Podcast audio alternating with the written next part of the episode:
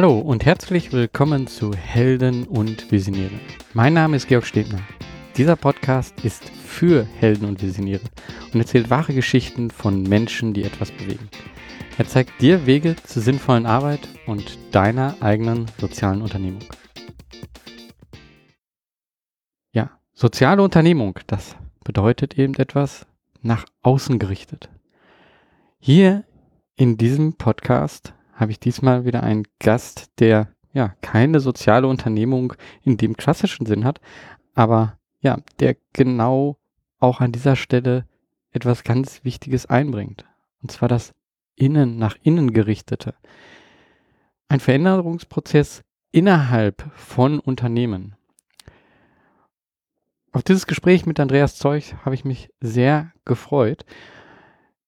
Er ist ein Mensch, wenn, wenn er auftritt, ähm, er hat einen langen Bart und ein äh, beruhigendes Lächeln.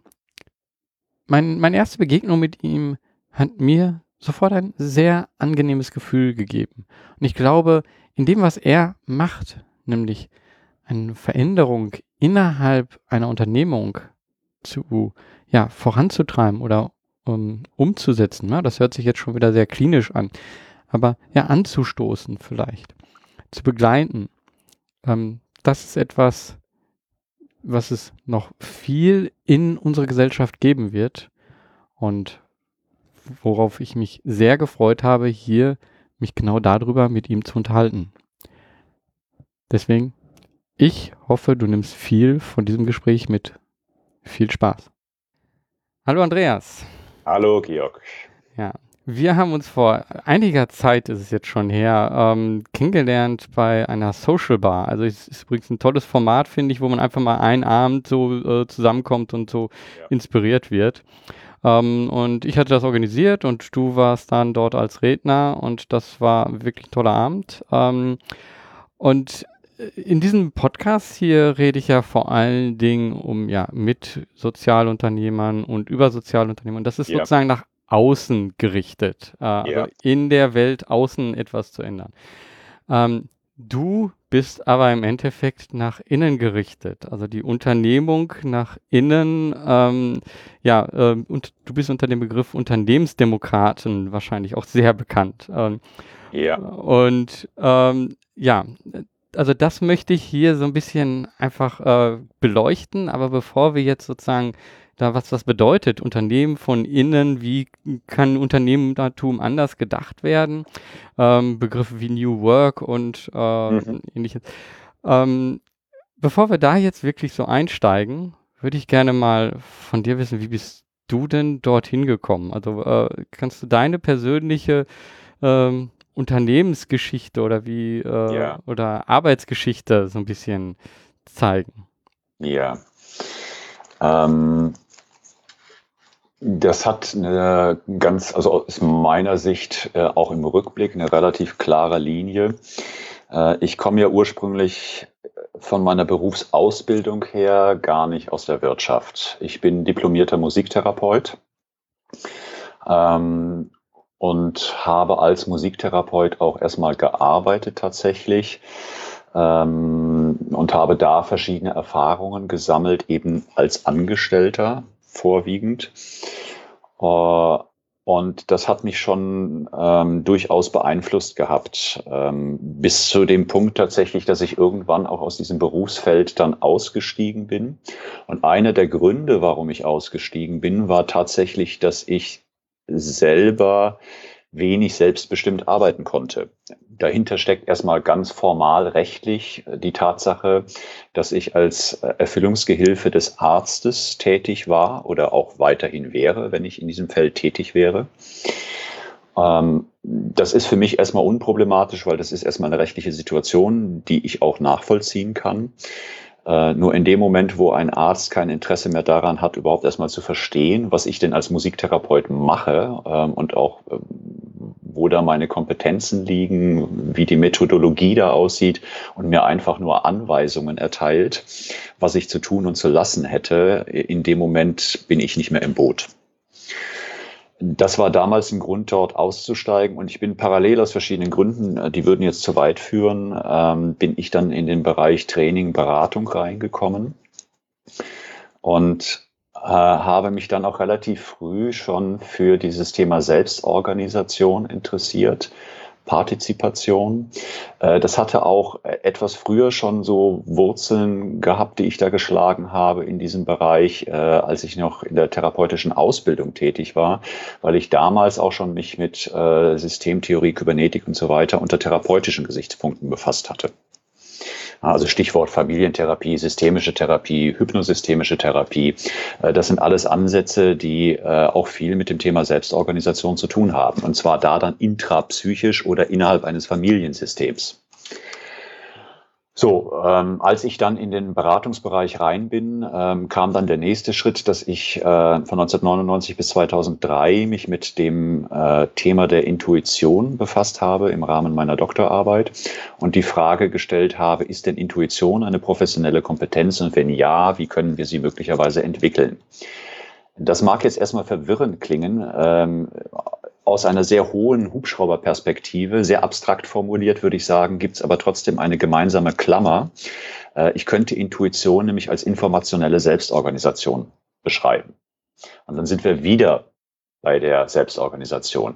Wenn ich diese abstrakte Beschreibung ganz kurz beleuchte, dann würde ich formulieren, nun, ähm, in unserem Gehirn gibt es keinen CEO, der mir sagt, wann ich was wie wahrzunehmen habe und welche Daten ich wie zu Informationen und zu Wissen zu verarbeiten habe äh, und wann ich auch welches Gefühl oder Gespür, Bauchgefühl bekomme, sondern das passiert einfach, eben selbst organisiert. Und es ist hocheffektiv und effizient. Mhm. Und ohne das wären wir auch absolut entscheidungsunfähig. So, und da merkt man schon, irgendwie scheint mich dieses Thema immer schon in irgendeiner Weise äh, fasziniert zu haben. Und im Laufe meiner beraterischen Tätigkeit bin ich dann einfach immer mehr dahin gekommen, dass ich einfach gemerkt habe, okay, also Partizipation, mitbestimmen können, mitgestalten dürfen, äh, scheint doch für viele Menschen äh, ein wichtiger Aspekt zu sein äh, der Arbeitsbedingungen oder Unternehmensorganisationskultur, um eine zufriedenstellende Arbeit zu erleben. Und ähm, ganz auf den Punkt gebracht habe ich es dann im Grunde genommen äh, 2015 in der Kommunikation nach außen zu meinen Kunden und potenziellen Kunden, damals mit der Veröffentlichung meines letzten Buches Alle Macht für Niemand, Aufbruch der Unternehmensdemokraten, ähm, wo ich in diesem Buch vor allen Dingen im Kern acht Fallbeispiele präsentiert habe, ausführliche Fallbeispiele, so 16 bis 18 Seiten pro Fall äh, von vorwiegend deutschen Unternehmen, die eben diese Idee der Unternehmensdemokratie äh, durchaus schon leben, zum Teil seit mehreren Jahrzehnten, aber noch sehr unbekannt sind. Und ich wollte einfach diese Fälle präsentieren, einem vorwiegend deutschsprachigen Publikum äh, um dem Vorwurf zu entgehen, ja, das äh, geht ja in Deutschland nicht, wenn man mit Semco ankommt in Brasilien und der damaligen Inflationszeit äh, äh in Brasilien, äh, als Semco da umgebaut wurde. Das wären ja alles ganz andere Rahmenbedingungen. Kann ich ein Stück weit nachvollziehen. Und deswegen war es mir damals ein Anliegen zu zeigen, naja, das geht aber auch sehr wohl in Deutschland. Das ist der eine Strang. Und dann gibt es noch einen ganz zutiefst persönlichen Strang der reicht äh, einfach in meine persönliche Biografie zurück bis hin zu meinem Vater, äh, der relativ früh geboren war. Ich bin jetzt knapp 50, er war 1926 geboren äh, und hat mit 18 dann tatsächlich den Krieg äh, damals in voller Härte miterleben müssen. Äh, er war in Ostpreußen geboren, wurde dann äh, an der Ostfront auch eingezogen und ähm, auf dem Rückzug dann 1945 gefangen genommen und hat also ein totalitäres System in all seiner Härte erlebt. Ähm, das hat natürlich ihn geprägt, das hat dann auch ein Stück weit mich geprägt. Und dann kommen wir nämlich jetzt zur Demokratie und zum Wert der Demokratie. Ähm, ein, ein gesellschaftspolitisches System, was heute ja viel Kritik erfährt, einerseits, die auch zum Teil berechtigt ist, das ist für mich überhaupt keine Frage. Und gleichzeitig will aber niemand von uns in einem totalitären System leben. Äh, ähm, also äh, irgendwie wächst auch die, die jüngeren, wachsen die jüngeren Generationen mit einer Selbstverständlichkeit der Demokratie heran, die ich manchmal ein bisschen erschreckend finde, äh, wo ich mich frage, ist den Leuten eigentlich noch klar, dass das ein Geschenk ist, dass wir hier sehr privilegiert leben? Äh, und deswegen äh, war mir der Begriff der Demokratie durchaus eben auch wichtig, äh, den zu nutzen, weil der doch anders als die Selbstorganisation auch einen Ethos umfasst, eine Ethik. Die Selbstorganisation kommt eher tendenziell aus den Naturwissenschaften. Wenn sich ein paar Binarzellen irgendwie selber organisieren, dann gibt es dahinter kein Bewusstsein, sondern das geschieht halt einfach ähm, aus verschiedenen Gründen, aus physikalisch, chemophysikalischen Gründen. Ähm, das ist jetzt mal so in Kürze der Abriss, wie ich da hingekommen bin, mich mit der Demokratisierung von Arbeit irgendwie wohlzufühlen und äh, dafür auch eine Lanze zu brechen. Mhm.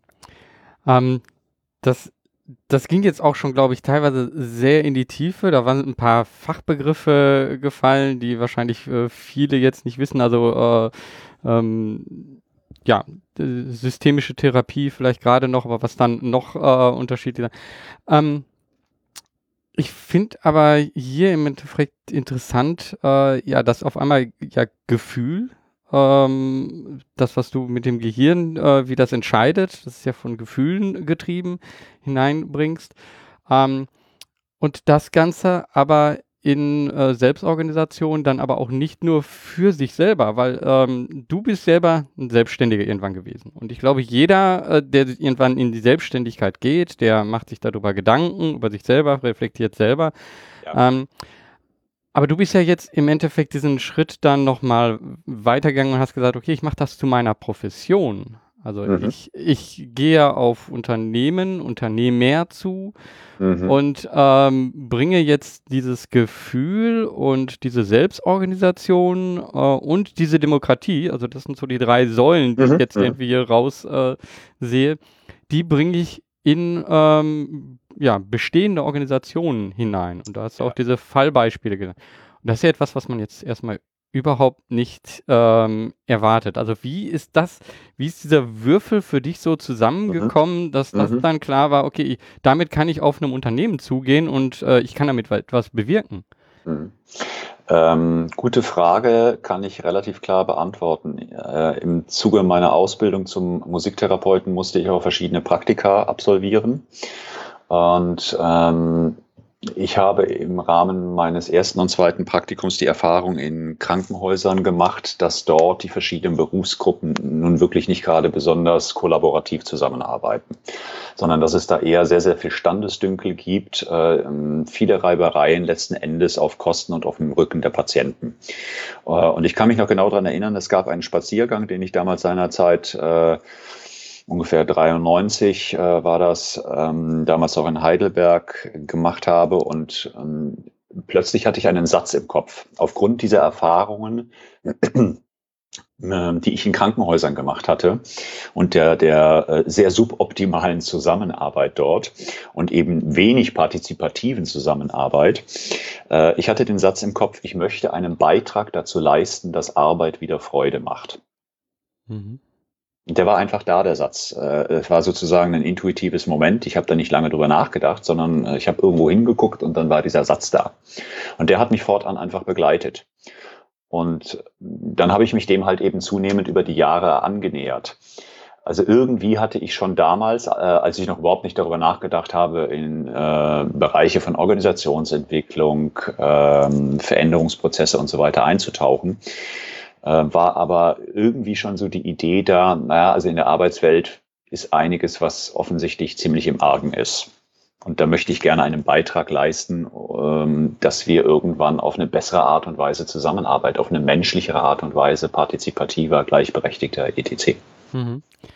Ähm, also macht das wirklich plastisch und äh, ja, so, so ein Spruch, ich glaube, oder so, so ein Gedanke, das ist das, was ja irgendwo dann auch eine Vision ist, was einen antreibt. Äh, ähm, aber das dann umzusetzen, wie, wie sieht das aus? Also du hast jetzt gerade acht Fallbeispiele genannt, mit mm. wahrscheinlich Firmen, mit denen du gearbeitet hast, zusammengearbeitet hast. Äh, oder, oder die du irgendwie studiert hast. Das äh, kannst du vielleicht gleich nochmal äh, genau sagen. Ja. Ähm, aber äh, mich würde eigentlich eher konkreter äh, interessieren, ähm, wie ist das, wie kommt jemand auf dich zu?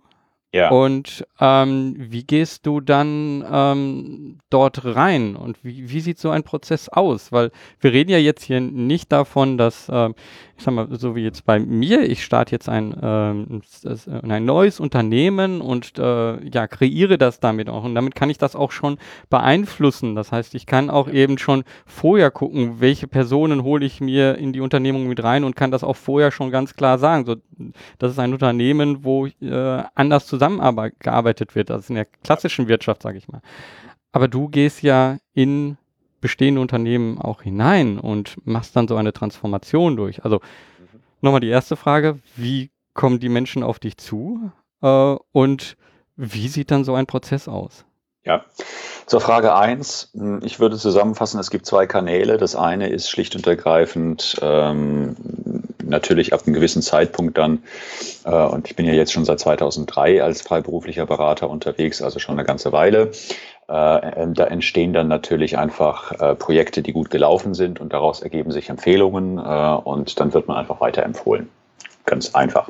Der zweite Kanal ist, ich publiziere ziemlich regelmäßig, schon seit langer Zeit auch, rund um diese Themenwelten herum. Habe insgesamt fünf Bücher geschrieben. Gut, das erste kann man in den Zusammenhang jetzt einfach vergessen. Das war ein Herausgeberband im therapeutischen Bereich. Der hat mit meiner jetzigen Arbeit nicht mehr viel zu tun. Äh, aber danach gab es dann halt eben vier Bücher, die sehr, sehr wohl viel damit zu tun haben. Äh, durch die Bücher klassischerweise auch als Marketinginstrument äh, natürlich auch gedacht, entsteht einfach Reputation.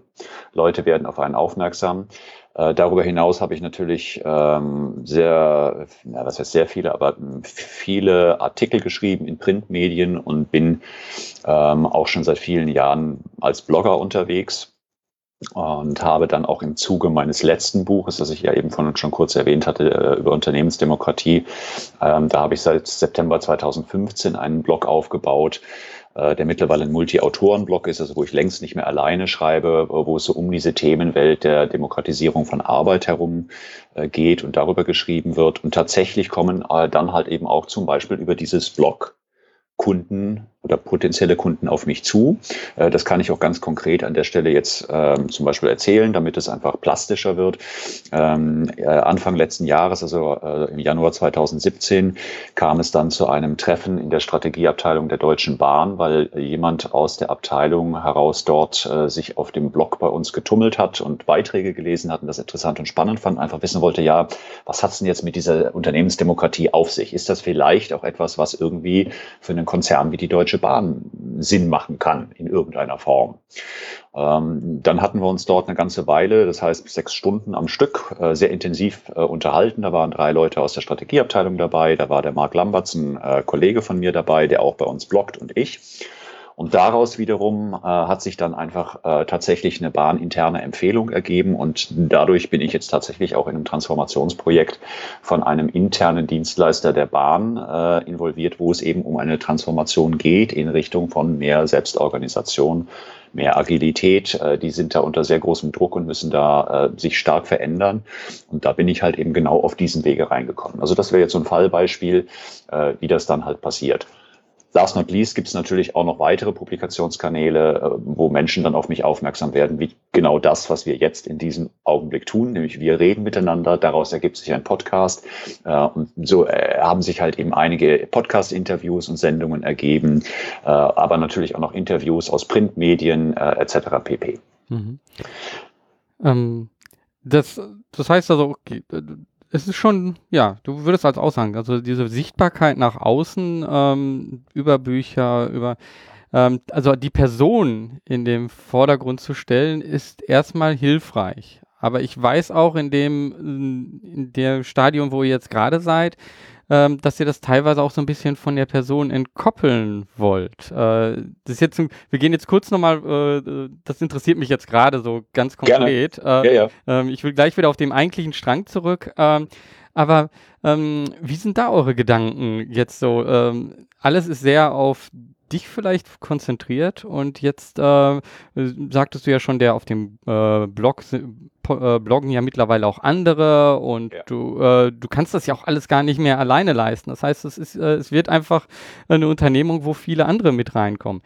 Wie macht ihr da das momentan? Wie geht ihr da dran, ähm, um daraus ja mehr eine Unternehmung zu machen oder mehrere Personen ähm, äh, in den Scheinwerf in Scheinwerferlicht zu gehen? Was ist eure Strategie? Darf, darf ich da mal so reintappen?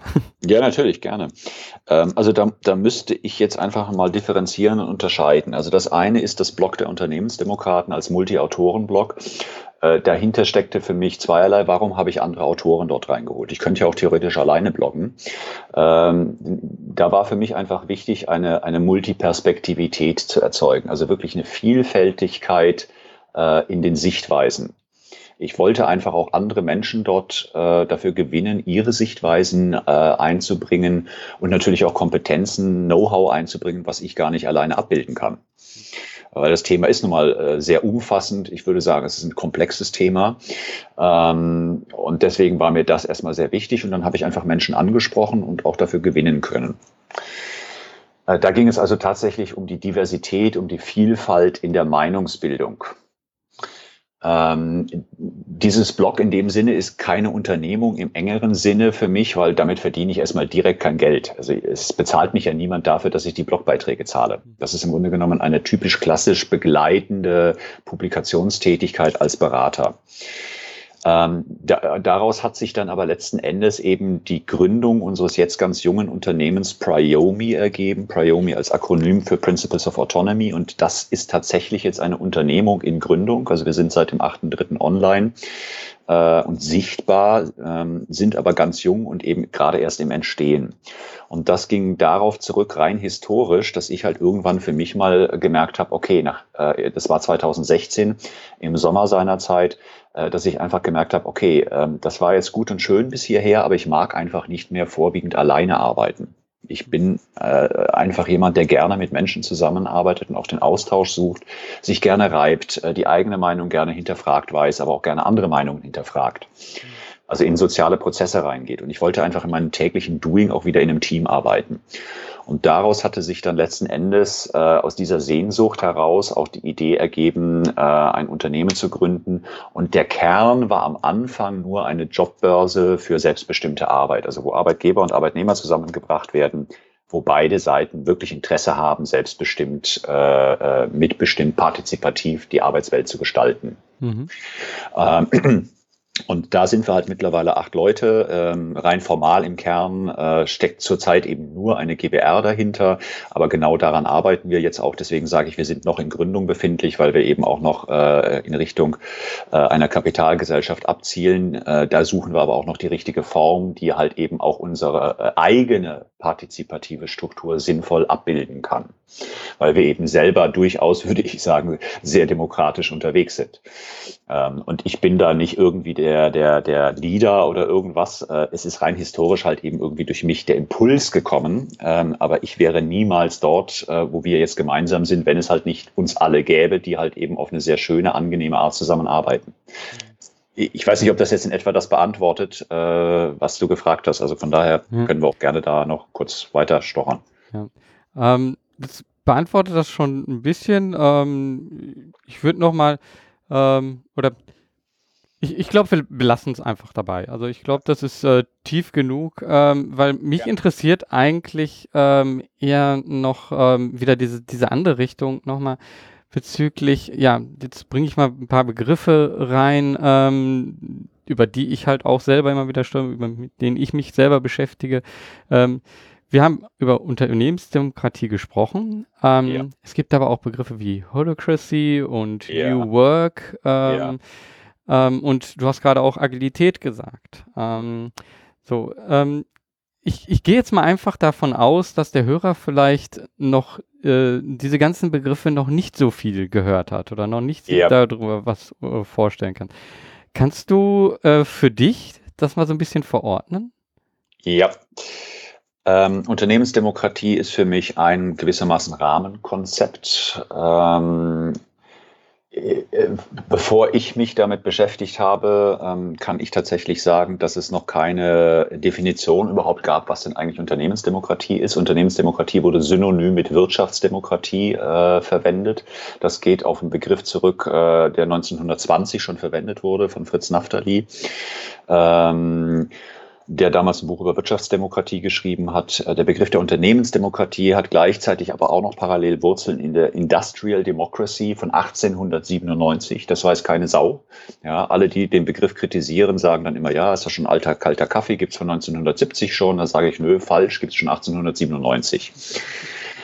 Ähm, und für mich bedeutet Unternehmensdemokratie in meiner Definition, da gibt es jetzt kein richtig oder falsch, nur ich kenne noch keine andere Definition. Ja, also ich habe äh, das von daher jetzt erstmal experimentell quasi als, als äh, Vorschlag einer Definition in den Raum gestellt, in Diskussion gestellt. Ich definiere Unternehmensdemokratie so, dass ich sage, Unternehmensdemokratie ähm, ist die gemeinsame Führung und Lenkung äh, einer Organisation durch alle interessierten Mitglieder dieser Organisation zur Umsetzung des Organisationszwecks.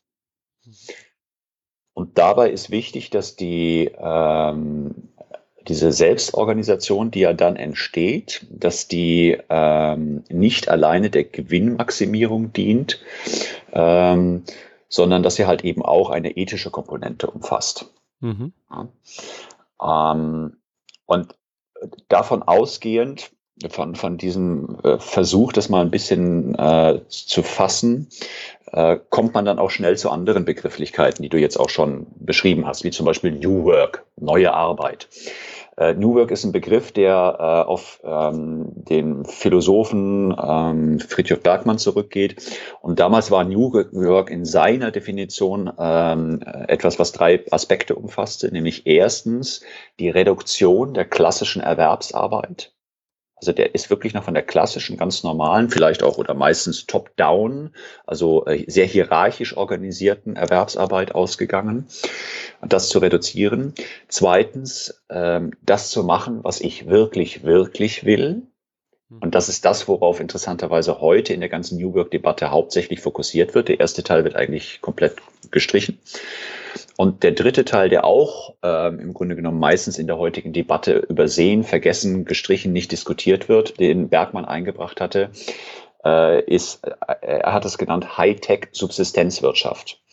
Also Subsistenzwirtschaft ist ja ein Begriff, ähm, wo es darum geht, im Grunde genommen äh, nicht mehr global vernetzt äh, über riesige ähm, Produktionsketten ähm, Dinge zu erzeugen und dann irgendwo einzukaufen, zu deren Produktion ich selber gar keinen Bezug mehr habe, sondern selber tatsächlich auch wieder mehr in die Produktion vor Ort äh, reinzugehen und Dinge auch selber herzustellen. Ja, also ein klassisches Subsistenzwirtschaftsbeispiel wäre äh, dein eigener Gemüsegarten.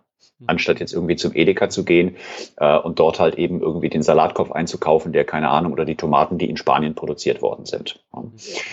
Ähm, und Hightech-Subsistenzwirtschaft, da war Friedhof Bergmann sehr visionär unterwegs. Der hat zum Beispiel 3D-Drucker damals schon, äh, als er mit der Begrifflichkeit äh, losgestartet ist, äh, schon als großes Potenzial wahrgenommen, wie wir uns heute Dinge selber erzeugen können. Irgendwann gibt's halt einfach Baupläne für irgendwas, für eine Trinkflasche, die ich hier neben mir stehen habe, die ich zurzeit noch irgendwo eingekauft habe, die anderswo, in diesem Fall vermutlich mal in China produziert wurde oder sonst wo. Ähm, und das halt selber herzustellen. Ähm, heute meint New Work ähm, etwas, was eher auf diesen zweiten Teil der Definition abzielt, nämlich das zu tun, was man wirklich, wirklich will. Dann geht es darum, äh, e-, etwas zu tun, was man als sinnvoll erlebt, was ökologisch nachhaltig ist, was sozial nachhaltig ist, wo es um Abbau von, von klassischen Hierarchien geht, ähm, wo es darum geht, mehr Partizipation zu ermöglichen, vielleicht auch mehr Demokratie in Unternehmen und so weiter. Ja, also so äh, gibt es dann verschiedene Begriffswelten und äh, ich fasse das mittlerweile zusammen unter dem Begriff der selbstbestimmten Arbeit. Äh, das ist etwas, was für mich im Grunde genommen den Kern von so verschiedenen Konzepten äh, beschreibt, auch von Agilität oder von Augenhöhe, was ja auch äh, ein Begriff ist, der sehr stark durch die Augenhöhebewegung halt jetzt äh, populär geworden ist. Ähm, und im Kern geht es für mich eben darum, dass wir alle Menschen einladen dazu, an der Gestaltung und Führung einer Organisation zu partizipieren. Mhm. Ähm, und wie erlebst du das äh, so praktisch? Also jetzt gerade hast du gesagt, äh, in deinem Beispiel, du hast mit äh, jemand von der äh, Bahn gesprochen. Ähm, aber wie ist das dann mit den Mitarbeitern? Das war jetzt irgendwo auf einer Führungsebene. Ja, wir sollten da mal etwas machen. Ähm, äh, aber das funktioniert ja eben nicht, wenn das äh, von oben einfach nur so reinkommt und da als Idee geformt wird, sondern es müssen ja eben irgendwie alle mit äh, reingebracht werden. Ähm, kannst du da vielleicht eine Geschichte erzählen, äh, wo du mal etwas äh, erlebt hast, äh, wo du merktest, hm, also da passiert gerade etwas, da wird äh, auf ja. einmal auch von den Mitarbeitern anders gedacht. Ja. Ähm, ein Beispiel, was mir jetzt spontan einfällt, ist äh, ein Berliner Kunde. Das ist ein äh, IT-Beratungsunternehmen. Äh, die haben schlicht und ergreifend irgendwann die Problematik gehabt, ähm, dass sie ein Stück Qualitätsverlust in ihrer Arbeit bemerkt haben. Zum einen und dass sie auch gemerkt haben, dass äh, es nicht mehr so einfach ist, ähm, neue Kunden zu finden und ausreichend äh, erfolgreiches Geschäft zu erzeugen. Und das haben sie eben darauf zurückgeführt in ihrer eigenen Problemanalyse, äh, dass sie in der Steuerung, in der Führung und Gestaltung ihres Unternehmens tatsächlich einfach noch klassisch strukturiert waren. Ähm, dass es halt eben diese Top-Down-Entscheidungen gab, dass die Geschäftsführung und dann äh, die Bereichsleiter halt eben gesagt haben, wo es lang geht. Und dann haben sie sich überlegt, naja, das ist wahrscheinlich tatsächlich äh, ein Teil oder die Ursache des Problems. So können wir nicht weitermachen. Wir müssen mehr äh, Partizipation, mehr Selbstorganisation irgendwie realisieren oder überhaupt in diese Richtung mal gehen. Und ähm, das war dann aber auch etwas, was tatsächlich in dem Fall eben auch ähm, die Mitarbeiter selber auch gemerkt haben, weil sie eben einfach auch gespürt haben, okay, also es verändert sich gerade etwas, die Welt draußen wird schnelllebiger, sie wird volatiler, es gibt äh, häufiger äh, Veränderungen im Marktumfeld, die es früher so noch nicht gegeben hat. Und wir kommen da auch zum Teil einfach gar nicht mehr hinterher. Und ein Bereichsleiter kann das auch alleine gar nicht mehr alles wahrnehmen und steuern der schafft das einfach nicht mehr, weil zu viel Veränderungen sind, zu viel neue Informationen entstehen. Äh, und dadurch haben die dann halt eben gemeinsam gemerkt, okay, also wir müssen da in eine andere Richtung gehen. Äh, und dieses Unternehmen begleite ich jetzt halt auch seit zwei Jahren, sehr punktuell nur, äh, setze quasi so Impulse mit denen gemeinsam mit Workshops, wo wir dann alle zusammenkommen äh, und verschiedene Themenstellungen dann halt eben äh, aufarbeiten. Und du hattest vorhin noch einen Begriff äh, ähm, in den Ring geschmissen, Holacracy. Bei denen ging es zum Beispiel tatsächlich darum, dass sie sich eben auch überlegt haben, okay, wollen wir uns anders organisieren? Und Holacracy ist in dem Sinne für mich ein alternatives Organisationsmodell, wie man Organisationen äh, strukturieren und organisieren kann. Und ähm, die hatten halt eben damals auch überlegt, ja, wollen wir uns vielleicht eben auch diese Methode äh, zu eigen machen und das nutzen und uns so aufbauen, strukturieren als Organisation. Und da gab es dann, also das war eine Idee des Bereichsleiters. Ähm, und der hat dann äh, aber klugerweise äh, die Idee der Selbstorganisation von Anfang an sehr ernst genommen und hat auch seine Leute gefragt, ja, was haltet ihr denn davon? Und dann haben die sich das angeguckt und haben gesagt, nee, also das ist, äh, ist uns alles viel zu, zu äh, feingranular, da gibt es viel zu viele Regelsysteme in der sogenannten Holacracy-Verfassung, also in der Constitution. Äh, die ist im Übrigen äh, fast genauso umfangreich äh, wie das deutsche Grundgesetz, äh, beziehungsweise die Verfassung äh, in, in, Deutschland. Äh, also aus meiner Sicht absurd umfassend. Äh, und das haben die halt eben ähnlich wahrgenommen. Und äh, dann ging es halt darum, gemeinsam im ersten Schritt erstmal herauszufinden, was sind denn Elemente von Selbstorganisation, von Partizipation, äh, die wir für sinnvoll erachten und die wir dann auch gerne umsetzen möchten und die wir dann auch gerne ins Unternehmen einbauen möchten.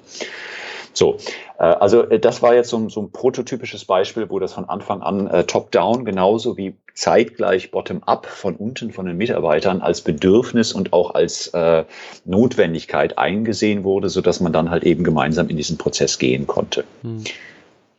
Ja, ich ich stelle mir das echt ähm also ich habe jetzt in großen Firmen hauptsächlich gearbeitet und ich kann mir das da gar nicht vorstellen, äh, wie das äh, geschehen soll. Ähm, ich glaube, äh, wenn wir das äh, plastisch zeigen wollen, dann würden wir jetzt hier äh, absolut dieses Format sprengen. Absolut, ja. Ähm, deswegen vielleicht mal äh, umgekehrt, wenn ich jetzt eher gerade selber eine Organisation aufbaue. Ähm, kannst du Tipps geben, wo ich mich dort informieren kann? Klar, auf deinem äh, Blog ja, oder auf eurem äh, Blog, aber gibt es trotzdem vielleicht Bücher oder gibt es ähm, ähm, andere ja, Videos, äh, irgendwelche, äh, ähm, vielleicht auch ähm, vielleicht Veranstaltungen oder so, die du einbringen kannst, äh, wo man sich dort informieren kann? Ja, ähm, wie, wie baut man sowas? Wie, wie mache ich so eine Unternehmenskultur? Wie bringe ich so eine Unternehmenskultur ein? Hm. Ähm, also da gibt es natürlich ähm, haufenweise Quellen und Material. Also wenn du jetzt nach Büchern gefragt hast, dann äh, gibt es da verschiedene äh, Bücher, die ich für empfehlenswert halte. Ähm, äh, relativ zeitgleich zu meinem Buch damals 2015 äh, ist ein Herausgeberband rausgekommen, das Demokratische Unternehmen von Thomas Sattelberger, Andreas Bös und Isabel Welpe. Äh, auch dort sind äh, einige äh, sehr spannende Fallbeispiele drin und auch gerade kleinere Fallbeispiele. Also bei mir haben die äh, durchschnittlich 640 oder 650 Mitarbeiter, also sind schon eher klar mittelständische Unternehmen. Das war mir jetzt seinerzeit auch wichtig. Bei Sattelberger und Kollegen sind das eher kleinere Unternehmen, so um die, keine Ahnung, 30 bis 50 Mitarbeiter. Äh, geht also eher in die Richtung Start-up im weitesten Sinne. Ähm, äh, der Klassiker äh, in dieser ganzen Szene, der äh, sehr einflussreich war, ist von Frederic Laloux, das Reinventing Organizations, was zweifelsfrei auch ein ganz tolles Buch ist. Das Einzige, was ich dort persönlich, das ist jetzt aber nur meine Präferenz oder meine Gedanken, die ich da habe, ich kann mit Spiral Dynamics nichts anfangen, ohne da jetzt darauf einzugehen, auf die Begrifflichkeit. Da wird sehr drauf abge, abgezielt. Dort spielt dann Holacracy auch eine sehr große Rolle. Ähm, mir fehlt da ein bisschen kritische Distanz zu diesen äh, Aspekten. Ja. Äh, gleichzeitig sind aber auch ganz spannende und tolle Fallbeispiele drin, die ich also auch wirklich großartig finde. Ja. Ähm, des Weiteren ist es eine einfache Möglichkeit, auch in äh, sogenannte Meetups zu gehen. Äh, da kann man, also Meetups sind im Grunde genommen einfach selbst organisierte Gruppen, äh, die vollkommen frei in Städten organisiert werden von Menschen, die zu irgendeinem bestimmten Thema sich treffen. Ja, da guckt man unter, einfach unter www.meetup, äh, ich glaube, .com. Ähm, dann muss man sich einmal anmelden, ist kostenfrei. Ähm, und dann kann man dort halt eben auch zum Beispiel nach dem Begriff New Work in einer bestimmten Stadt suchen oder äh, nach ähnlichen Formaten, äh, nach neuer Arbeit, äh, was auch immer man dann für Begriffe halt eben verwendet. Da kann man danach suchen und dort zum Beispiel einfach viele Menschen auch, auch real kennenlernen in solchen Meetups, äh, wo dann halt entsprechend ähm, äh, in solchen Treffen abends dann halt gemeinsam diskutiert wird, ähm, wo Menschen von Erfahrungen berichten, ähm, wo es auch Fuck-Up-Nights gibt, äh, also sprich, wo ähm, Menschen auch einfach erfahren können, okay, wir haben X probiert und das hat uns äh, zum Problem Y geführt und wir sind komplett gescheitert und das sind unsere Lesson learned. Also das ist sicherlich etwas, was äh, äh sehr, sehr hilfreich auch sein kann, dass man tatsächlich da mit Menschen zusammenkommt. Und dann gibt es natürlich auch äh, einmalige Veranstaltungen wie Konferenzen äh, etc. pp. Also ich war jetzt gerade äh, die letzten zwei Tage Montag und Dienstag zum Beispiel vom Hasso-Plattner-Institut auf einer Konferenz in Potsdam gewesen als Teilnehmer, nicht als äh, Speaker ähm, wo es um Innovation for Jobs ging. Äh, und auch da ging es sehr stark um solche Fragen von äh, eben, wie können wir Organisationen anders gestalten und was müssen wir auch möglicherweise anders machen, zum Beispiel im, im Rahmen der Digitalisierung, über die wir jetzt noch gar nicht gesprochen haben, aber die ganzen Umwälzungen, die durch diese neuen Technologien stattfinden. Äh, und da wird sich halt auch einiges tun. Also da gibt es in diesem Sinne zahlreiche Möglichkeiten. Und ansonsten natürlich Tante Google äh, äh, hilft dann immer. Ähm, da kann man einfach auch entsprechend natürlich dann haufenweise Informationen finden. Mhm. Ähm, aber ihr selber habt auch äh, noch etwas vor mit äh, Priomi. Ähm, das heißt, ihr wollt dort auch über eine Konferenz Menschen zusammenbringen zu diesem Thema. Kannst du dafür ja, äh, richtig, äh, sehr gerne. Also wir veranstalten am 15.06. in diesem Jahr in Berlin unsere erste sogenannte Unkonferenz. Was ist eine Unkonferenz?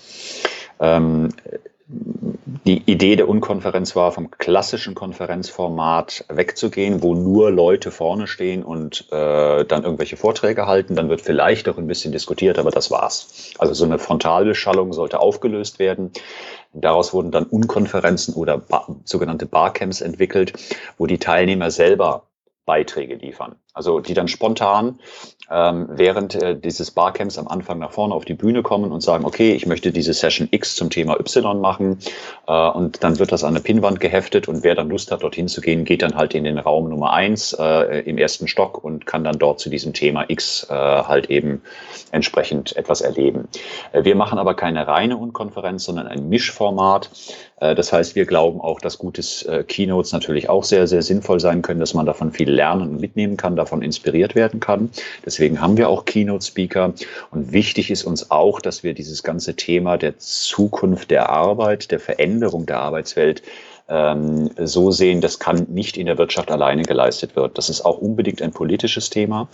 Äh, und deswegen haben wir zu dem Thema auch Jason Brennan aus Washington eingeladen, der ein sehr hervorragendes Buch geschrieben hat, äh, wie Demokratie weiterentwickelt werden kann. Der Titel ist provokativ gegen Demokratie obwohl es definitiv nicht dagegen ist, sondern einfach ein, ein evolutionärer äh, Schritt ist, wie wir das weiterentwickeln können.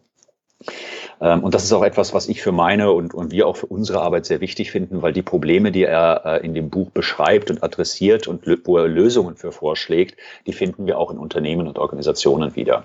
Also da haben wir den Politikbereich drin und dann haben wir drittens noch den äh, Kunstbereich.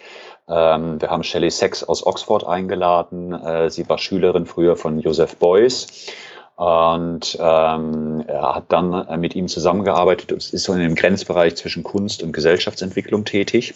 Und warum holen wir Kunst auch so zentral mit rein, gleichgestellt auf selber Ebene wie Politik und Wirtschaft? Wir haben natürlich auch eine wirtschaftliche Keynote, ähm, weil wir sagen, die, die Arbeit neu zu, auszurichten und zu gestalten oder auch ein Unternehmen neu zu gestalten, ist eben, wie ich ja schon die ganze Zeit sage, ein Gestaltungsprozess. Und von wem können wir darüber lernen, wie man gut gestaltet und erfolgreich gestaltet, insbesondere von Künstlern? Weil Kunst ist nun so die für mich und uns die Reinform des Gestaltens. Ähm, und deswegen sagen wir, wir wollen halt eben auch Künstler drin haben. Und gut, und dann haben wir halt selbstverständlich noch weitere Workshops, die wir kuratiert haben. Und es wird eben jene Sessions geben, von denen ich auch äh, gesprochen habe, wo auch die Teilnehmer selber Inhalte liefern können. Und das am 15.06. in Berlin. Und äh, der Fokus in diesem Jahr liegt auf äh, äh, dem Titel Die Angst vor der Freiheit. Das ist schlicht etwas, was ich selber aus der eigenen Erfahrung immer wieder erlebt habe, dass das ein, ein großer Hemmschuh ist äh, für solche Prozesse. Ähm, genau, also die Freiheit, das ist, glaube ich, auch etwas, was wir uns ja immer wieder wünschen. Also wenn ich jetzt äh, so, es gibt von Work-Life-Balance wird gesprochen. Ähm, das heißt, da, da spricht man ja im Endeffekt so, okay, ich muss dort arbeiten und da brauche ich eine Balance zu, der, zu der, meiner Freizeit, also Freiheit. Ähm, mhm. Wie ist dein, wie empfindest du dein persönliches äh, Leben, dein Arbeitsleben, dein, yeah. äh, ich würde nochmal so zum, zu Richtung Ende nochmal auf das Persönliche so Sehr zurück. Äh, wie für dich äh, das ist, also das ist, denke ich mal, ein ein, eine wahnsinnige Entwicklung, die das Ganze genommen hat von der ersten Idee, so ich möchte Arbeit, äh, dass die Freude macht, so als mhm. der Gedanke und was jetzt alles dort äh, passiert ist äh, auf diesem Weg. Ähm, da haben wir jetzt nur so ja eigentlich nur so ein kleines Spotlight an einigen ja. Stellen hingemacht. Mhm. Wie ist das für dich persönlich so? Äh, wenn du da jetzt so auf diese Zeit zurückguckst, ähm, mit was für ein Gefühl guckst du zurück und wie ist das momentan so? Ja. Ähm, also wenn ich zurückblicke, kann ich für mich feststellen, dass der Weg schlüssig war also ich glaube, das war auch richtig, diesen Weg so zu gehen. Also ich bereue da nichts. Äh, ich bin froh, wo er mich hingebracht hat. Äh, ich bin sehr neugierig auf die Zukunft. Äh, ich werde jetzt in zwei Wochen 50. Bin also sicherlich kein junger Hüpfer mehr und auf der anderen Seite fühle ich mich aber nun wahrlich nicht als altes Eisen, sondern bin da voller Tatendrang, sonst würde ich ja jetzt auch nicht mit Kollegen gemeinsam ein Unternehmen gründen. Ähm, und ich blicke entsprechend auch in die Zukunft und freue mich sehr auf das, was da kommt. Und äh, zu diesem, dieser Frage nach der, der Work-Life-Balance, die du jetzt als Thema reingebracht hast, ähm, also ich fand den Begriff ich persönlich immer ziemlich unsinnig. Ähm, also Arbeitslebensbalance, wenn man es nochmal übersetzt. Ja, ähm, dann habe ich mich immer gefragt, okay, also auf der einen Seite ist die Arbeit, auf der anderen Seite ist das Leben. Äh, was darf ich daraus schlussfolgern? Ist Arbeit kein Leben? Lebe ich dort nicht oder was? Äh, das fand ich schon immer sehr problematisch und mittlerweile, das ist jetzt nicht meine Begrifflichkeit, ich weiß ehrlich gesagt gar nicht, wo es herkommt, spricht man ja eigentlich gar nicht mehr von Work-Life-Balance, das, das ist ja fast schon wieder out, man spricht jetzt von Work-Life-Blending. Äh, das heißt, ähm, diese Trennung ist längst nicht mehr so klar. Der Begriff des Work-Life-Blendings geht vor allen Dingen nach meinem Wissensstand darauf zurück, dass wir äh, durch die Digitalisierung, die wir in den letzten Jahren erleben und die ja auch zunehmend beschleunigt stattfindet, dass wir äh, eben Leben und Arbeit, also Freizeit und Arbeit, wenn man das mit dem Lebensbegriff mal rausnimmt, die Freizeit und die Arbeit, dass wir das auch gar nicht mehr so klar trennen können. Also das hat was mit der Arbeitsplatzwahl zu tun, da geht's schon los. Also wenn ich im Homeoffice arbeite, ähm, dann äh, ist, ist das etwas, was innerhalb meines direkten Freizeitraumes oder sehr nah an meinem Freizeitraum stattfindet. Ähm, wenn ich die neben dem Arbeitsort die Arbeitszeit frei wähle, ähm, dann ist das auch etwas, wo es wieder viel mehr verschwimmt und unklarer wird, wo genau beginnt denn jetzt die Arbeitszeit und äh, was ist denn jetzt irgendwie noch Freizeit. Ähm, das ist, das ist das eine, also so durch Digitalisierung, äh, und das ist überhaupt nicht nur gut. Also da drohen auch große Risiken. Also auch der Ausbeutung, Selbstausbeutung, äh, da gibt es auch sogar entsprechende Studien zu. Also das ist alles nicht einfach nur irgendwie toll. Also absolut überhaupt nicht. Ne? Also da müssen wir sehr genau gucken auf Risiken und Chancen von dieser ganzen Geschichte. Ähm, also zum einen äh, haben wir so für mich weil du ja nach meinem Ding gefragt hast, nach meiner Sichtweise, meinem Erleben. Äh, ich, ich finde diese Gegenüberstellung ähm, Work-Life schwierig, weil für mich ist Arbeit Teil meines Lebens. Ja, und ich tue das größtenteils sehr gerne, was ich tue und mache das mit, mit Freude ähm, und bin auch froh, das zu tun und das tun zu können, was ich da mache. Ähm, und das andere ist halt eben diese technologische Komponente, dass das ohnehin verschwimmt. Ne? Also auch die ständige Erreichbarkeit, äh, 24-7 als Stichwort. Ne? Also äh, wir haben alle hier irgendwie diese mobilen Endgeräte, diese Handys. Ähm, äh, dadurch verschwimmt das halt auch weiter. Ich selber halte es so, dass ich ähm, persönlich ohnehin, warum auch immer, das weiß ich jetzt gar nicht so genau, persönlich nicht so ticke, dass ich ein Wochenende brauche, dass ich die klare Struktur brauche. Also Sonntag ist Freizeit. Freizeit. Das ist, das ist meine Lebenszeit. Ja. Ähm, wenn ich äh, an einem Wochenende mit meinen Kindern unterwegs bin, dann ist das Freizeit. Wenn ich aber mal irgendwie an einem Wochenende arbeite, dann ist das halt dann eben die Arbeitszeit. Ähm, und jetzt über Ostern zum Beispiel habe ich auch relativ viel gearbeitet, weil mir jetzt Ostern persönlich relativ egal ist. Ich habe da keinen Vertrag mit dieser, mit dieser Festivität, ja, und diesem, diesem christlichen Bedeutungsgehalt. Das ist einfach mein persönliches Ding, dass mich das nicht interessiert. Und ich achte dann darauf, dass ich mir aber zum Beispiel einfach unter der Woche äh, einfach auch mal äh, innerhalb eines, äh, in Anführungsstrichen, normalen Arbeitstages einfach frei nehme und sage, okay, das ist jetzt mein Sonntag, wenn du so willst. Ja. Und so versuche ich das irgendwie für mich zu, zu äh, regeln, zu, zu steuern, zu strukturieren, dass äh, ich nicht in die, in die selbstorganisierte äh, Selbstausbeutungsfalle tappe. Hm.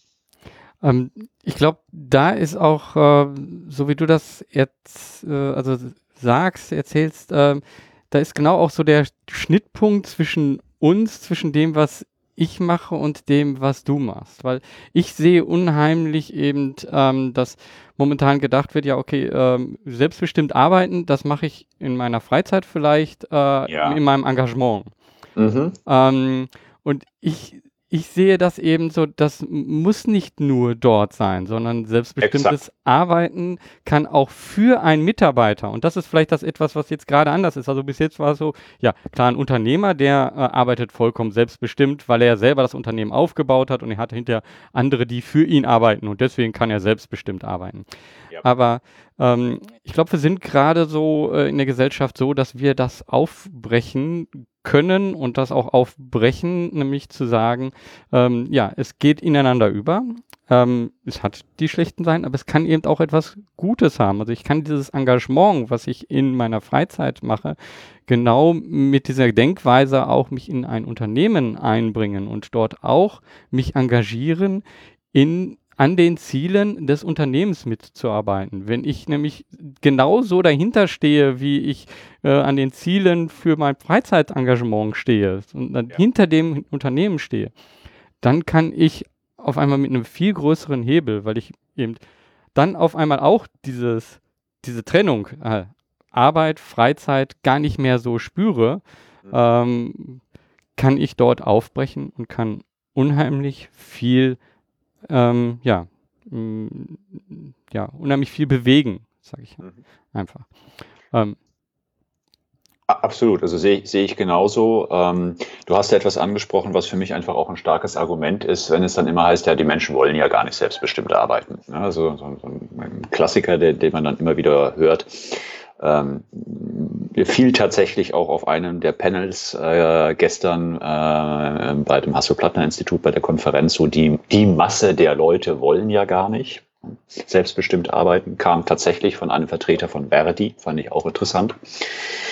Ähm, ich finde, das ist äh, durchaus in Frage zu stellen, denn ähm, ich glaube, es ist also tatsächlich ein sehr menschliches Bedürfnis, eine Balance zu finden aus Autonomie und Selbstbestimmung auf der einen Seite und Bindung und Zugehörigkeit auf der anderen Seite. Wenn du nur in den Bindungsbereich gehst oder nur in den Autonomiebereich gehst, dann wirst du schlicht krank. Also äh, das kann man dann auch zeigen, belegen. Äh, das ist dann auch mit bestimmten Krankheitsbildern auch äh, teilweise verknüpft. Ähm, das finde ich sehr, sehr fraglich. Und äh, meine, meine Sichtweise ist immer die, frage einfach einen Menschen, äh, was passieren würde, äh, wenn du ihm Vorgaben machst, äh, wie er sein Privatleben zu gestalten hat. Dann wirst du sehr schnell irgendwie einen Vogel gezeigt bekommen. Also da wollen die Leute ja natürlich ihr eigenes Leben selber leben und selber bestimmen. Ja? Also wann sie am Sonntag aufstehen, ob sie sich Brötchen kaufen oder nicht, äh, ob sie irgendwie abends im Club feiern gehen oder sich ins Kino setzen und so weiter und so fort. Also da wollen wir natürlich selbstbestimmt unterwegs sein. Äh, und das ist für mich einfach auch ein Zeichen äh, dafür, dass es durchaus sinnvoll ist, eben so wie du das jetzt auch gerade getan hast, zu hinterfragen, ja, warum soll es denn in der Arbeit anders sein? Nur weil wir es jetzt gewohnt sind äh, oder weil es jetzt seit ungefähr 100 Jahren so läuft. Ja, also ich glaube, da ist, äh, da ist, da ist gerade ein Umdenken, was dort passiert. Also für mich ist das ein Antrieb und mhm. ähm, dazu, da möchte ich jetzt gerade äh, selber noch mal ein Buch reinbringen, was mich äh, sehr inspiriert hat oder diese ganze Reihe äh, Big Five for Life äh, von mhm. Streletsky. Ähm, ja, also das sind äh, Bücher, wo im Endeffekt die Geschichten erzählt werden von der Seite des Angestellten, aber auch von der Seite des Unternehmers und genau wo das ähm, gezeigt wird. Ich weiß nicht, äh, magst du dazu was sagen? Ähm, ähm, ich habe das jetzt von mir einfach mal reingebracht, mhm. weil das hat mich in dieser Richtung äh, sehr inspiriert. Äh, gerne kritisch, wenn du äh, dazu. Nee, also da, da würde ich gar nicht kritisch äh, was zu sagen wollen. Das kann ich sehr gut nachvollziehen. Ähm, da würde ich, vielleicht schließt sich da ein bisschen der Kreis wieder zu, zum Anfang dieses Gespräches. Ähm, da wird auch einfach ein Stück weit wieder äh, meine, meine berufliche Herkunft sichtbar, dass ich halt eben äh, ausgebildeter Musiktherapeut bin, dass ich einfach vor diesem therapeutischen Hintergrund, diesem psychologischen, individualpsychologischen Hintergrund einfach ähm, sehr daran glaube, ähm, dass es einfach so ist, dass wir Menschen ähm, im Laufe unseres Lebens einen Selbstwerdungsprozess vollziehen.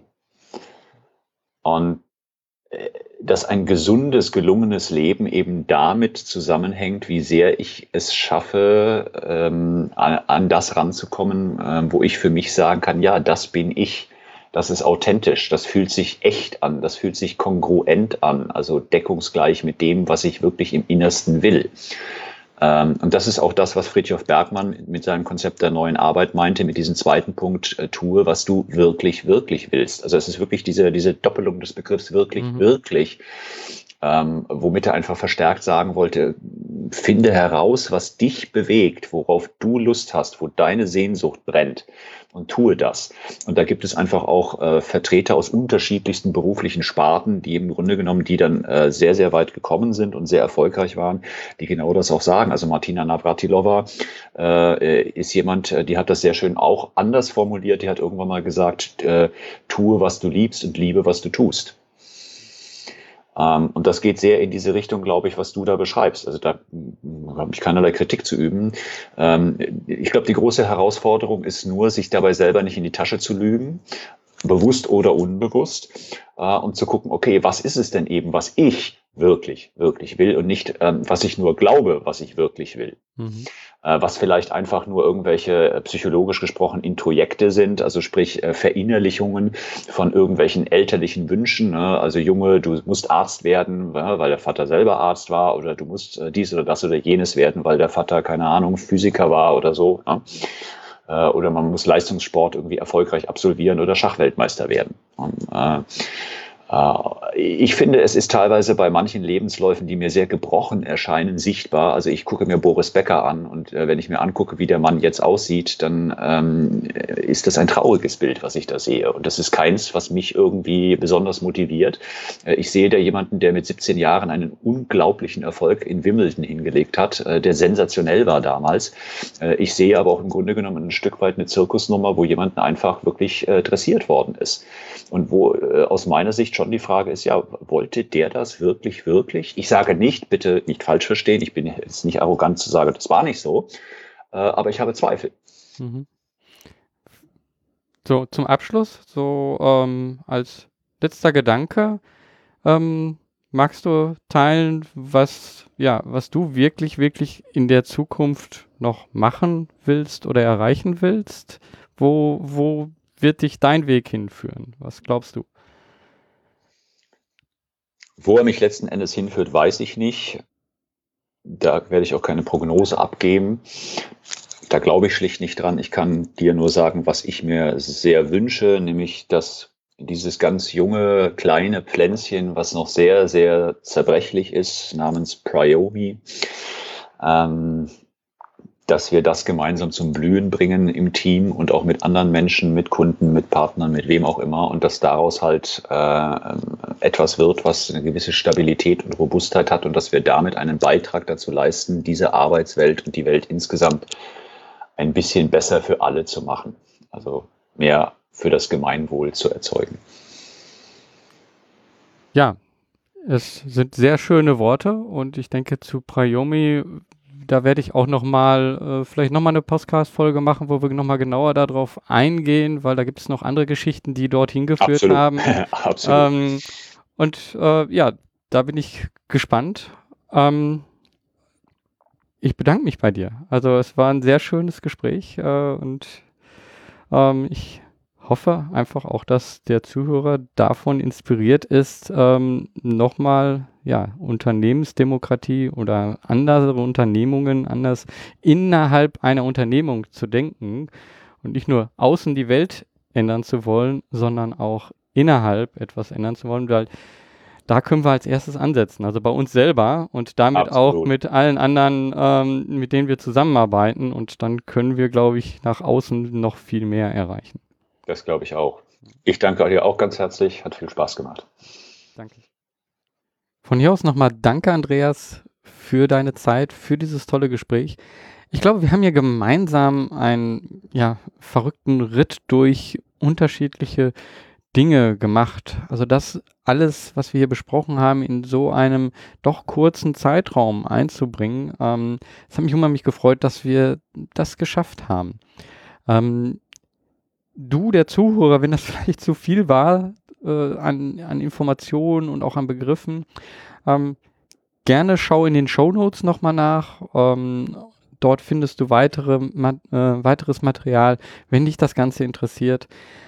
Ich finde aber, ja, es sind hier tolle Sachen drin gewesen und ich möchte die jetzt nochmal so ein kleines bisschen zusammenfassen wir haben damit angefangen im Endeffekt, ähm, ja, etwas, was, wo ich ein, äh, eine Parallele zu mir auch wieder ziehen kann. Nämlich in einem Bereich reinzukommen, wo man selber etwas, ja, von ganz woanders herkommt. Andreas ist aus der Musiktherapie gekommen und ist, ja, in die Beratung von Unternehmen gegangen.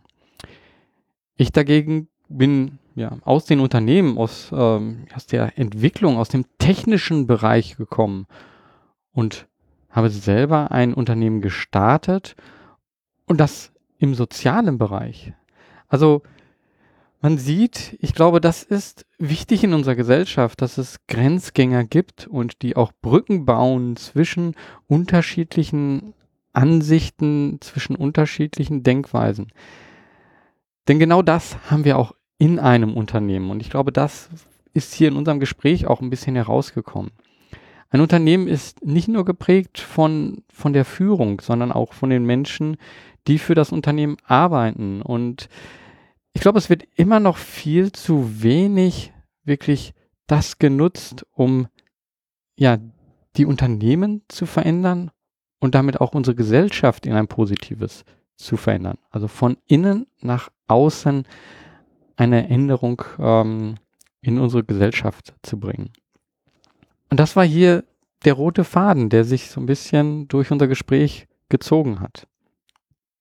Ganz zu Anfang von unserem Gespräch stand der Gedanke, Arbeit sollte Freude machen. Und von dort sind wir auf, ja, wie wir denken, wie entsteht eigentlich Freude, also auf unser Gehirn gekommen. Ähm, und dass das nicht nur einfach ein rational denkendes Element ist, sondern dass da viel Intuition auch drin ist. Unser Gehirn denkt nicht einfach nur rational, sondern es hat eine Intuition, es hat Emotionen, was es hervorruft. Und genau das, diesen Teil, der wurde oder wird zum großen Teil innerhalb von Unternehmen nicht genutzt. Und ich rede jetzt hier nicht nur ja von ähm, kreativer Arbeit, sondern nein, wie wir zusammenarbeiten, wie unser Zusammenleben in einem Unternehmen aussieht. Andreas hat dann gut gezeigt, dass der Zweck von einem Unternehmen eben schon im Mittelpunkt stehen sollte. Und wenn das allen Mitarbeitern klar ist, ja, dann können auch alle daran an der Führung, an der Lenkung von unten, wobei es dann ja auch kein unten und oben mehr gibt, aber es können alle daran teilnehmen, weil sie nämlich wissen, ja, wo geht es denn hin? Was ist der Zweck des Ganzen? Dann der nächste Punkt, ich glaube, die Zusammenfassung, so was ist New Work? Was bedeutet selbstbestimmte Arbeit? Und das, was er zu Augenhöhe, also das ist auch nochmal eine Bewegung, die entstanden ist, was er dazu gesagt hat, also diese Zusammenfassung, die fand ich sehr gut und ich glaube, ähm, da findet man auch nochmal ja, in den Shownotes ein bisschen etwas und wenn man zu diesen Begriffen sucht, findet man unheimlich viele Informationen mittlerweile. Und das gibt mir wiederum ein gutes Gefühl, weil ich das Gefühl habe, da ändert sich etwas. Ich komme aus dem ähm, aus einer Arbeitswelt, die ja von großen Unternehmen äh, geführt ist und ähm, ja, wo ich dann auch im Endeffekt gesehen habe, okay, ich würde gerne auch anders arbeiten. Ähm, ich habe mich schon immer in meine Arbeit einbringen können. Das war etwas Schönes, weil ich ja in der Entwicklung war. Ähm, aber trotzdem war die Zusammenarbeit dann ähm, ja nicht ganz so, wie ich mir das vorgestellt habe. Und ich glaube, so geht es vielen. Und deswegen fand ich auch schön, dass wir zum Schluss so dahin gekommen sind, das in Frage zu stellen. So diese Trennung zwischen Arbeit und Freizeit. Aber das nicht nur einfach aufbrechen zu wollen und sagen, dann ist alles wunderbar und alles ist schön, Nein, Andreas hat auch sehr gut die Gefahren aufgezeigt. Und ja, diese Gefahren gibt es. Und ich glaube, bei allem, was neu ist, ähm, ist dann immer erstmal die Frage, wie wird sich das Ganze entwickeln? Aber ich bin ein sehr positiv denkender Mensch und ähm, ich glaube Andreas auch und wir arbeiten genau an dieser positiven, diese positive Beeinflussung. Und daher glaube ich, dass dieses Zusammenmischen zwischen Freizeit und Arbeit und das, die höhere Selbstbestimmung und damit das Engagement sowohl in der Freizeit als auch eben im Unternehmen, dass das ja ganz neue Türen vom Leben, von Arbeit, von Freizeit öffnet. Und ja, daran arbeite ich mit meiner Unternehmung. Daran arbeite ich hier, indem ich dich inspirieren möchte. Ich möchte dich inspirieren zu denken, wie könnte ja die, die für mich beste Unternehmung aussehen? Und ich glaube, dass das auch nochmal so ähm, zum Abschluss gesagt. Es gibt nicht die beste Unternehmung. Für den einen passt Holocracy, für den anderen ist es dann wieder etwas anderes. Ähm, Unternehmensdemokratie an einigen Stellen funktioniert das vielleicht auch nicht, weil genauso wie jetzt in dem Beispiel äh, die Holocracy abgelehnt wurde von den Mitarbeitern, gibt es da vielleicht dann auch wieder ähm, für andere Formen auch Ablehnungen. Ich glaube, das ist ein Prozess, den man finden muss. Aber genau, dass das möglich wird und dass das auch noch sinnvoll ist, denn das zeigen diese Beispiele, dass das nicht heißt, ähm, ja, dadurch sind wir kein richtiges Unternehmen mehr, sondern genau umgekehrt. Dadurch, dass wir solche Prozesse mit reinbringen, wären wir ein Unternehmen, was für die Zukunft gewappnet ist. Und ich möchte, dass du das mitnimmst. Denk Unternehmertum von innen heraus auch anders. Überleg, wie könnte ein Unternehmen aussehen, in dem du arbeiten möchtest und in dem sich Arbeit nicht nach Arbeit anfühlt. In dem du das Gefühl hast, du bist der, ein Teil von dem Ganzen und das, was du reinbringst, ist für dich sinnhaftig und erfüllt einen Zweck für das Unternehmen und für dich selber. Wenn dir das Gespräch mit Andreas gefallen hat, dann würde es mich unheimlich freuen, wenn du diesen Podcast bewertest. Du kannst das auf iTunes machen. Ähm, das bringt diesen Podcast nach vorne. Es bringt eben dann mit auch die, die Message, die ich hiermit verteilen möchte, nach vorne. Und ähm, empfehle ihn weiter. Ähm, zeig anderen das, was wir hiermit ändern wollen. Und ich glaube, dann können wir gemeinsam viel bewegen.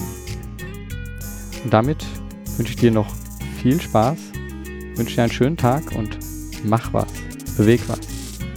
Dein Georg Stehn.